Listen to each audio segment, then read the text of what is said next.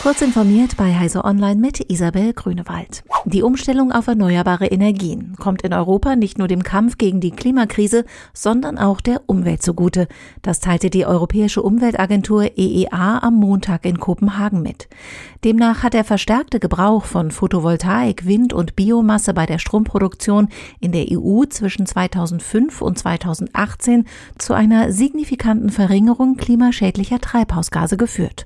Auch das Wachstum der erneuerbaren Energien seit 2005 habe in mehrfacher Hinsicht den auf der Umwelt lastenden Druck reduziert, etwa hinsichtlich der Bildung von Feinstaub oder übermäßiger Nährstoffanreicherung und Versauerung von Gewässern. Der französische Peugeot-Hersteller PSA und Fiat Chrysler bestätigten am Samstag, dass sie ihre Megafusion zum weltweit viertgrößten Autokonzern abgeschlossen haben. Der transatlantische Konzern Stellantis führt 14 Automarken aus Europa und den USA wie Peugeot, Citroën, Jeep, Maserati oder Alfa Romeo. Mit Opel ist auch eine deutsche Marke dabei. Beschäftigt sind rund 400.000 Menschen. Nur noch Volkswagen, Toyota und der französisch-japanische Renault-Nissan-Verbund waren 2019 größer. Mit einem größeren Umbau des neuen Verbunds ist zu rechnen.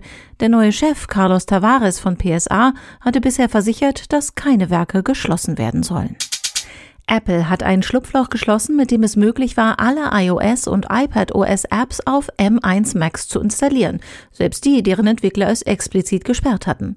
Unter Nutzung von Tools wie Apple Configurator oder iMazing konnten User auch Apps wie Netflix, Gmail oder Instagram, die es auf dem Mac schlicht als native Programme nicht gibt, auf ihre ARM-Maschinen holen. Wie 9to5Mac aufgefallen ist, soll dieses Sideloading von Apple über eine serverseitige Änderung unmöglich gemacht werden.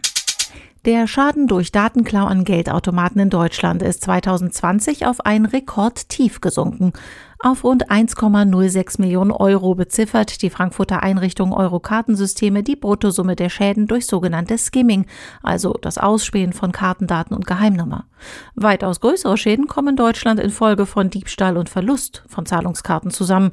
Viele Verbraucher machen es Kriminellen leicht, weil sie Karte und PIN zusammen im Geldbeutel aufbewahren.